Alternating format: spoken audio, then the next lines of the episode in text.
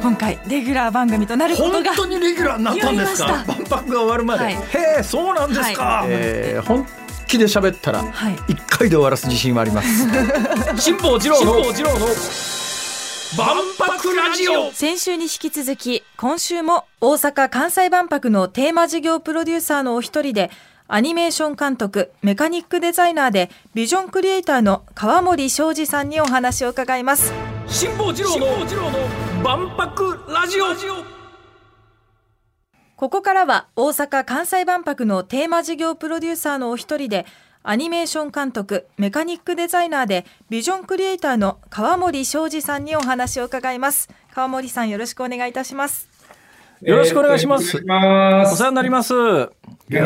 川森さんというとアニメファンにとってはカリスマ中のカリスマでい らっしゃいましてですね、えーまあ、代表作、まあ、いろいろあるんですがやっぱりあの一つ本人から自分の代表作は何だとこうこう言われた時に何とお答えになります、そうですね。やっぱりあの、マクロスシリーズがもう40年以上もやってるんで、まあライフワークみたいなところがあって、はい。あの、企画から関わって、メインメカのデザイン、か変変形戦闘機のデザインもやってるし、物語も、それから監督もやってたりもするんで、ええやっぱり代表作といえばそうなるかと思いますね。そのマクロスの一番最初を手掛けたのはおいくつぐらいの時ですか？えっと、企画段階が、まだ学生時代で20歳ぐらいで、放送が22歳ですね。はあ。ということになると、まあ、その今の年齢って公表されてます、あ、こういうふしてます、してます。うんえぶっちゃけおいくつですか？今63ですね。ちゅうことは40年以上マクロスと共に駆け抜けてきた感じですかね。そうなんですよ。まあ、こんなに続くと思ってなかったんですよね、そんな川森さんが、いなんで今回万博に引っ張り出されたんですか、あの、万博自体は、自分の場合、小学校5年生の時に、ええ。あの、初めて大阪万博に行くことができて、で、あの、まだ人があんまり混まない春休みに行けたので、はいはい。もう3日間もう入場ゲートくぐったら親と別れて一人で駆けずり回って、わかるわ。私は中学校入ったぐらいですけれども、え全く同じですね、春休みに。ええで、春休みは割と空いてたんで、そうなんですよね。うん、どこ行かれました？アメリカ間、ソビエト間とかもあ当然として、はいはいであのたくさん細かいあの名前も知らなかったような国の館とかに行って、そこであの人間ってこんなに多様なんだとかっていうのを子供頃にショック受けたり。それもわかるわ。私もね、国際共同館というところでウガンダの人に初めて会った時に、ああ、はいはいはい。ですよね。なんかあの、教科書の中で書かれてる文字じゃなくて、本物がいるんだってそうそう。体験でしたし。ええ、失礼ながらネイティブの人に初めて会ってですね、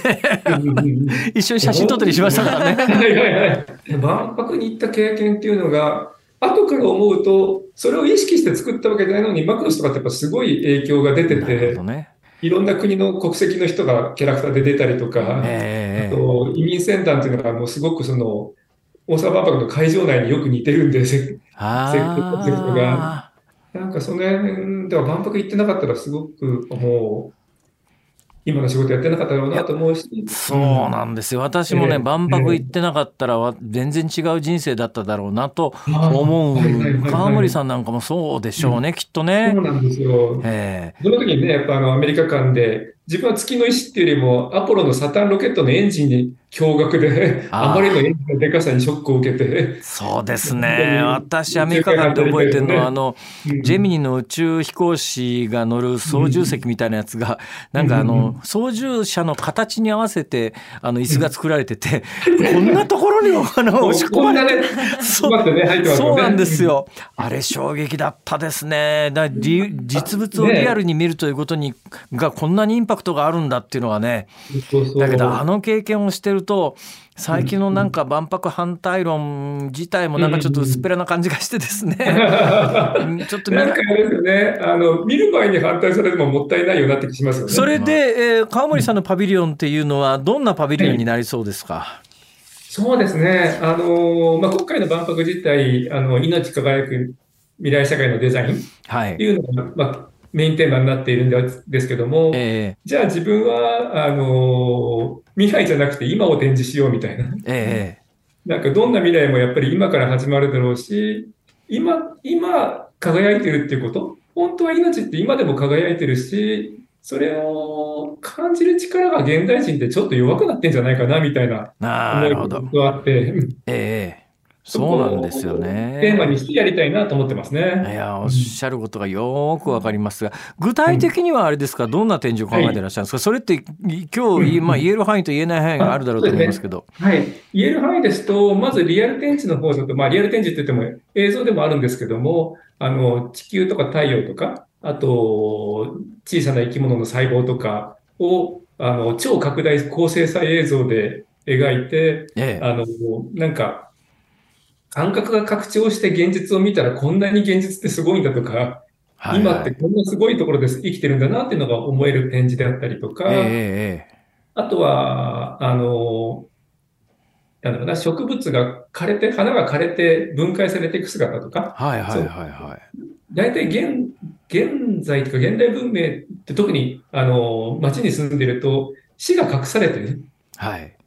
あの、お墓行ったりとかね、なんか火葬場とかあるけども、その、目の前で死んでき、それが変化していくところってあんまり見えにくくて、それが隠されてることが、最近のいろんな問題の一つじゃないかなと思ってましええて、ええまあ、その辺、まあ、いろいろあるんですよ、リアル展示の方向で。他には、あの、体験展示。はい。えっと、あの、一つは、透過スクリーンとかをうまく組み合わせて、えええなんか、命のダイナミズムをそのまま直接体験したらどうなるんだろうみたいな展示をするんですね。まあ、映像に関しては、カムリさんは、あの、まあ、いや、お手の物というか、どうなんですか、その拡張現実の中で、えー見られる映像作品みたいなものは、うん。具体的にはこれからの作業ですかね？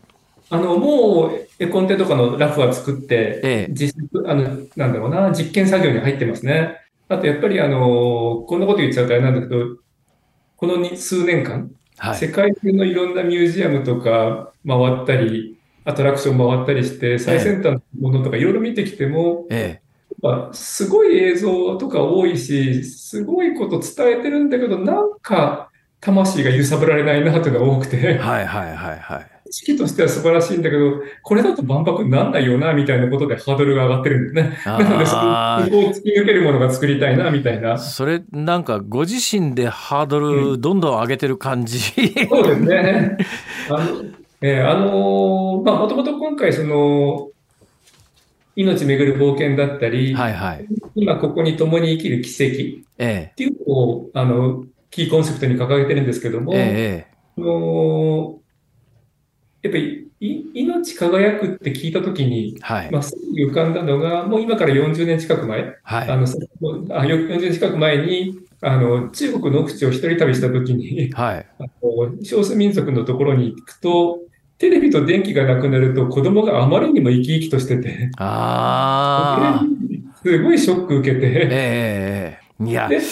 ででも、うんでも、でも、ああれですよね。むしろその子供たちをテレビの前に釘付けにする仕事をしちゃってるわけですから。そうなんですよ。それで、そこの矛盾とかとの戦いで10年間監督できなくなって、ああ、そんなことがあったんですか。なんだろう、だんだんだんテレビと電気がないってことがポイントじゃなくて、えおまあ、そういうところに住んでいる方たち、えガイドしてくれる人とかもそうですし、村人とか見てても、ものすごい観察力とか感受性が鋭いくてえ、はい。自分たち現代人が白黒テレビで自然を見てるとしたらば、彼らは 8K、16K で見てるんじゃないかと思うぐらい。はいはい。なるほどね。そういう感覚を蘇らせれば、現代文明とかテクノロジーとの共存も可能じゃないかなというふうに思って、えええで今でも最先端テクノロジーが好きなんで、はいあの、なんとかその両立を考えて、今、まあ、いなんだろうな、いろいろトライアンドエラーしてるところですよね。あの川森さんがね、えーはい。もうアニメを手掛ける以降になっての川森庄司さんという人はみんなあの、うん。皆さん認知してる人多いと思うんですが、うん。そういう川森庄司さんはどういうふうにして作られたっていうか、育まれたっていうかその川森庄司さんが誕生して成長された背景と今回のパビリオンどういうふうに関連してるのかなとか思ったりするんですが。ありがとうございます。そうですね、それに関して言うと、やっぱり自分が生まれて3歳まではい。あの育ったのが、富山の山奥のあの、当時日本三大秘境の一つと言われていた。小山っていうところなので、はいまあ、合唱の村とかも本当に同じ村の中のちょちょっと離れたところあぐらいあ、あの辺ですか。そうですね。で、超豪雪地帯なので、え冬になると雪が2.5メーターとか3メーター積もっちゃうんで、ええ2階から出入りする。え、ええ。なんかその2階から出入りするっていう感覚自体がきっと自分の中に染みついてんだろうなと。もうストレートに玄関から出入りできない性格になってるとかね。でその後、3歳から横浜に行ったんですけども、ええ横浜に行った時に初めて見る電車とか自然とか蒸気感謝に興奮して、ええ毎日同じを出してたみたいなことを親から言われるぐらいに、もうカルチャーショック、マクロス知ってる人だとデカルチャーって言葉なんですけど、はいはいその時はい。のカルチャーショック体験がすごく大きくあると、えこう両方の間を行き来するっていうのが自分の中ではすごくものづくりの基本になってる気がしますね。これは後で分かったんですけどね。まあ、今度の大阪・関西万博で川森さんのパビリオンを訪れた、えー未来の川森庄司が何かを感じてね、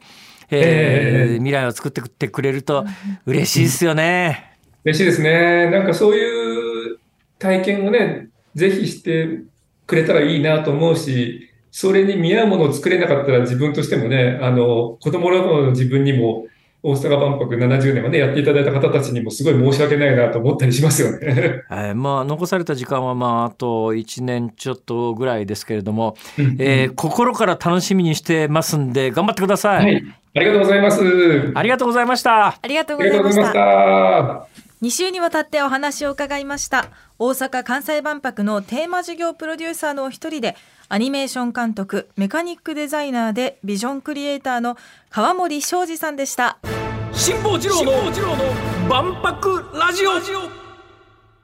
なんだか万博楽しみになってきませんです？ワクワクしました話聞いてて。だよね、はい、だよね。いやーうん8人の方でしたっけね。あの個人でパビリオンみたいなやつを作ることになってるのは、そのうちのお一人なんですけども行ってみたいなと。やっぱご自身万博経験しててあの時自分が体験したものを次の世代の人たちにも体験してもらいたいっていうなんかね基本の精神がね、しっかりしてますから。そうですね。はい。感動できると思いますよ、楽しみです。早く行ってみたいです、そうだよね。問題はそこだな。それまで生きてるかな。辛坊治郎の万博ラジオここまでのお相手は辛坊治郎と。ABC アナウンサーの福藤彩でした。また来週